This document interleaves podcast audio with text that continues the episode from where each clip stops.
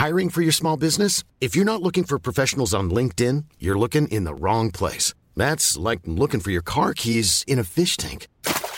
LinkedIn helps you hire professionals you can't find anywhere else, even those who aren't actively searching for a new job but might be open to the perfect role. In a given month, over 70% of LinkedIn users don't even visit other leading job sites. So start looking in the right place. With LinkedIn, you can hire professionals like a professional. Post your free job on linkedin.com slash people today.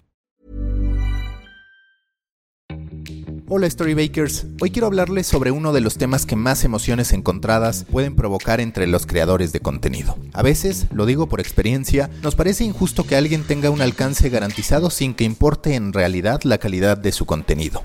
Otras más nos aprovechamos de las distintas plataformas con que nosotros mismos contamos para publicar un contenido que nacerá con ventaja gracias a que tenemos esas catapultas de las que carecen los otros. Un buen mensaje sin destinatarios pierde cualquier tipo de valor. De nada sirve hablar sin alguien que te escuche. Publicar sin pensar en nuestra estrategia de distribución equivale a ser como esos pintores y escritores que en realidad nunca se preocuparon por difundir su trabajo. Y antes, el descubrimiento de esas obras podía llevar a que ellos se hicieran de un nombre después de muertos, pero hoy, en una era marcada por el marketing personal y por el exceso de contenido, o aprendes a dar fucking gran relevancia al modo en que publicarás tus contenidos y a la forma en que los promocionarás a través de distintas plataformas o correrás el riesgo de pasar desapercibido sin que en realidad importe si tu mensaje es extraordinario o es uno del montón.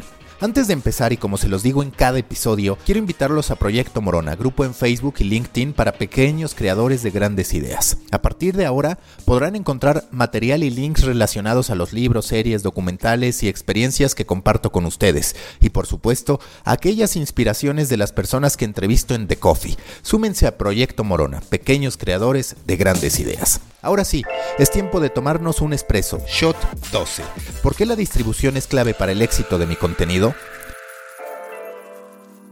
Seguro conoces el discurso de Martin Luther King que simbolizó la lucha contra la discriminación racial en Estados Unidos. Seguro sabes que se le conoció como I have a dream, yo tengo un sueño, y que lo pronunció ante 250 mil personas. Tomo prestado el ejemplo de un gran libro sobre emprendimiento y creación de proyectos llamado Start with Why de Simon Sinek, que se pregunta qué hubiera pasado si ese mismo discurso no hubiera sido pronunciado ante esa audiencia sino frente a una mucho menor. ¿El discurso en realidad hubiera perdido calidad por ser pronunciado ante menos personas? La respuesta es no. La calidad de un mensaje no depende de la distribución. ¿Hubiera tenido el mismo impacto por ser pronunciado ante menos personas? La respuesta es sí. Se trata siempre de dirigirnos a la mayor audiencia posible, pero eso sí, también a la mejor audiencia posible. Cuando se trata de distribuir, importa tanto el alcance como la calidad de esa audiencia alcanzada. Si Martin Luther King hubiera pronunciado ese discurso frente a seguidores, supongamos, de la supremacía blanca, los resultados hubieran cambiado diametralmente. Supongamos que hubiera sido el mismo mensaje, la misma intención y la misma convicción. Todo exactamente igual, solo que ante la audiencia equivocada cuál hubiera sido el resultado, no solo un fracaso en términos de avanzar hacia la equidad racial, sino posiblemente hubiera derivado en violencia de fanáticos exacerbados que no tenían ni la disposición de escuchar ni la creencia de un mensaje que no era para ellos. Cuando pensamos en distribución, y sobre todo a partir de los seductores que resultan los fucking números que podemos recibir en redes sociales una vez que le metemos dinero, es bastante factible que como primera tentación surja la de llegar al mayor número de personas posible. Y entonces metemos cuanto dinero tengamos a las distintas plataformas para que ese contenido llegue a muchos ojos y oídos. Para decirlo menos, hemos de calificarla como una estrategia arriesgada. ¿Por qué? Porque muchas veces segmentamos audiencias a partir de intereses generales, pero no les damos las suficiente granularidad. Por ejemplo, buscamos gente a la que le guste el fútbol y supongamos que le añadimos como intereses la Liga MX o el glorioso todopoderoso Club América. La gente que tiene en común esos tres intereses, fútbol, Liga MX y Club América, ¿consume el mismo tipo de contenido? No. La respuesta es no. Por más que estemos dirigiéndonos a una audiencia que nos garantiza que algo tenemos en común, el interés o no de ellos por una nota que estemos generando también dependerá de su edad, que sí que podemos usarla como criterio en las distintas redes, de su nivel de afición, que no podemos segmentar en las redes, e incluso de su cultura y preferencias, que tampoco podemos segmentar en las redes. Es decir, si queremos generar un reportaje de investigación en torno a un episodio que nadie conoce de la historia de la América, estaremos lanzando embates a ciegas pese a todos los avances que en materia de segmentación se han dado. Si la investigación fuera sobre un fenómeno de escándalo, es posible que la simple identificación de público interesado en fútbol, Liga MX y Club América fuera suficiente, e incluso que pudiera abrirse a fanáticos de otros equipos deseosos por hacer polémica con el América.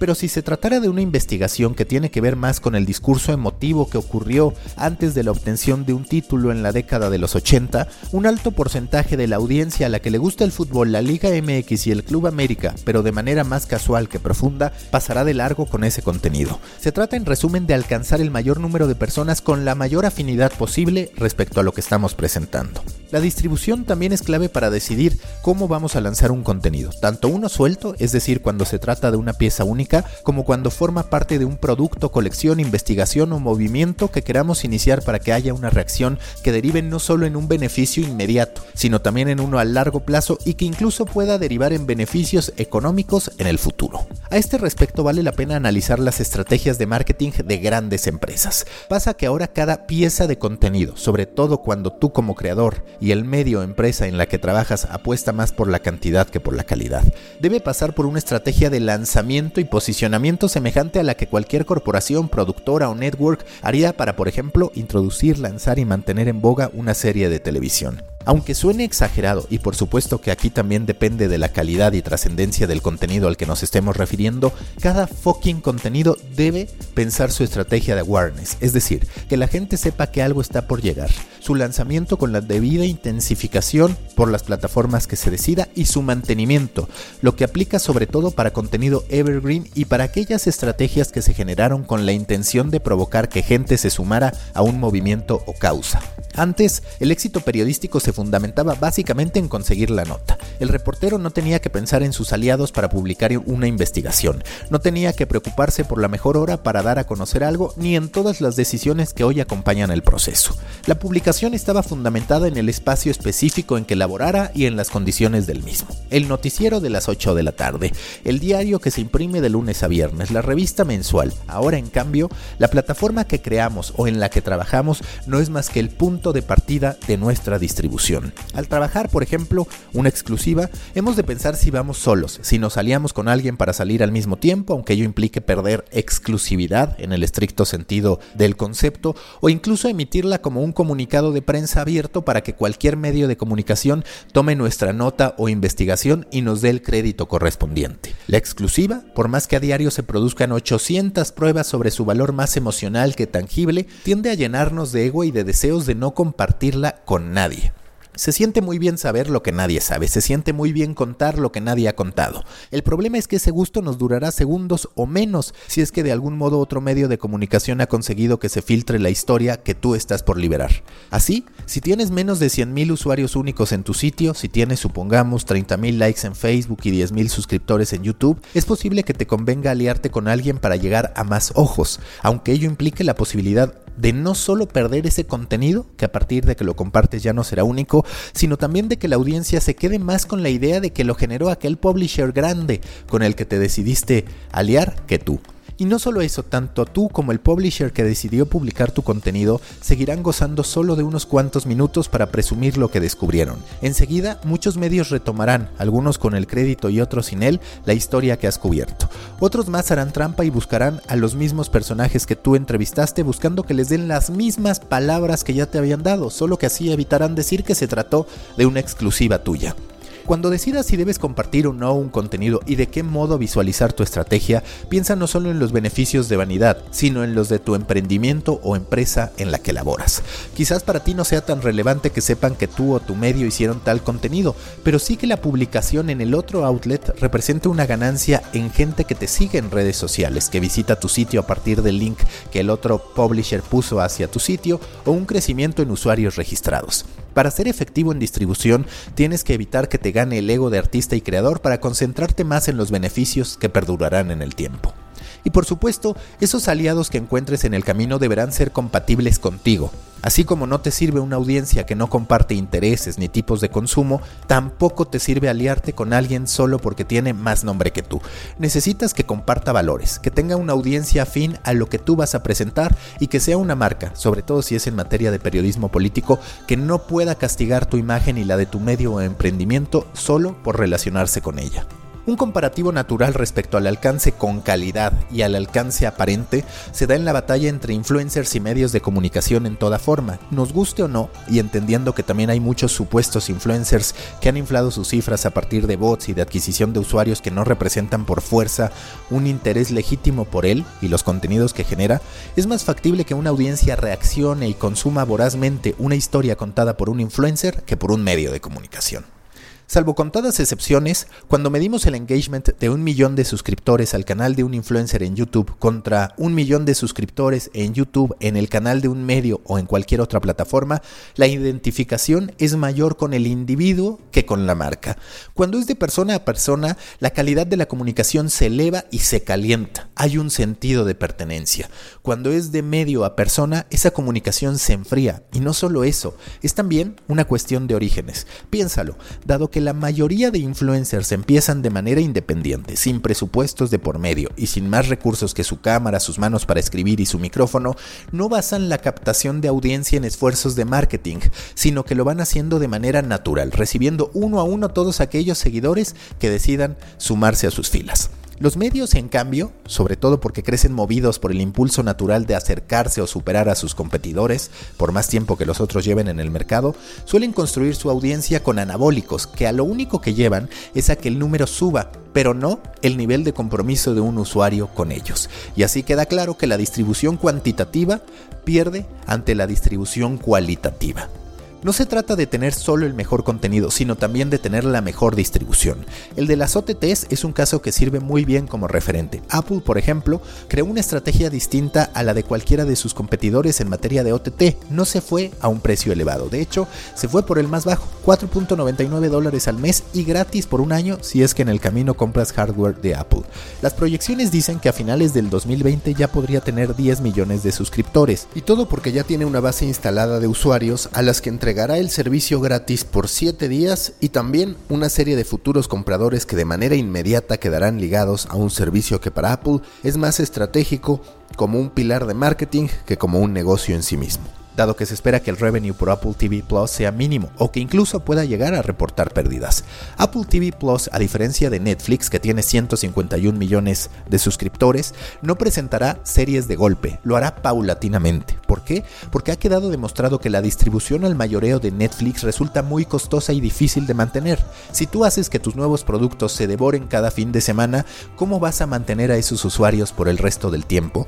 Para Apple, Apple TV Plus es también un gancho a que más gente consuma la app de Apple TV. Y ahí los usuarios podrán no solo suscribirse a sus servicios, sino también a HBO y Stars, entre varios otros. Y claro que no lo hace gratis, se llevará una comisión por cada suscriptor que le genere a las plataformas que estén en Apple TV. Disney Plus, por ejemplo, sabe que una de sus grandes ventajas están en los universos, hablando tanto de audiencias como de conceptos creativos que han vivido y vivirán en múltiples plataformas. Disney vive con la posibilidad de elegir qué historias convierte en películas para su estreno en cine, cuáles reserva para su OTT e incluso cuáles se estrenan en una plataforma y viven en otra a través de un spin-off. Además, tiene cautiva la opción de distribuir su contenido para los amantes del deporte en ESPN Plus y para el entretenimiento general de la familia con énfasis en adultos a de Hulu, que próximamente acelerará su proceso de expansión internacional. La distribución entonces refiere al análisis de nuestras capacidades instaladas, a la búsqueda de socios potenciales y a la elección quirúrgica en tiempos y espacios para que nuestra historia goce del mayor impacto posible. La distribución es también una cuestión matemática en la que se debe medir tanto el esfuerzo humano que implicará como también el costo económico de las distintas plataformas que usemos, a veces a través de la pauta publicitaria en digital, otras más a través de una estrategia más impulsada desde el área de relaciones públicas y algunas más con estrategias de guerrilla para que mi contenido alcance el mayor número de personas de calidad, tanto antes de su lanzamiento como durante y después, entendiendo ese después como un factor clave cuando estamos hablando de ideas, contenidos o productos que planean volver unos meses o años después, como pasa con las temporadas de las distintas series de televisión.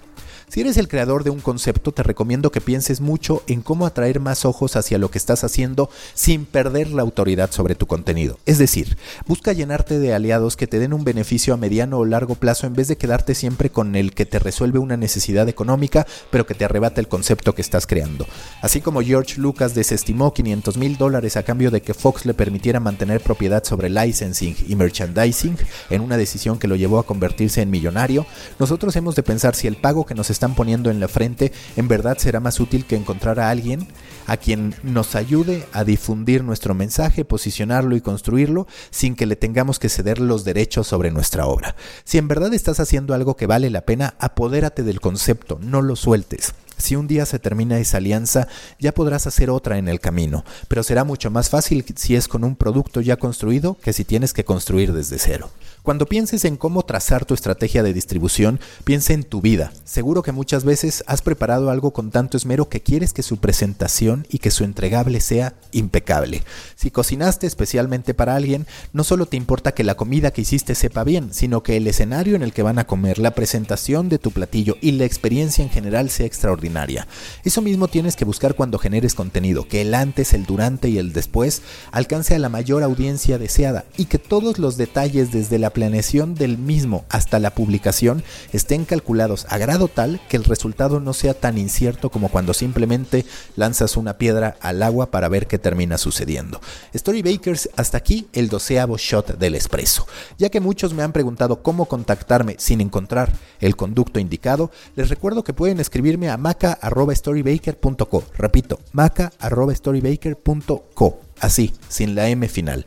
También recuerden que los espero en Proyecto Morona, grupo en Facebook y LinkedIn para pequeños creadores de grandes ideas, en The Muffin newsletter que envío sobre marketing y medios digitales desde hace más de 80 semanas y en los distintos episodios de The Coffee en sus múltiples posibilidades. Nos escuchamos en la próxima fucking gran historia que tengamos por contar.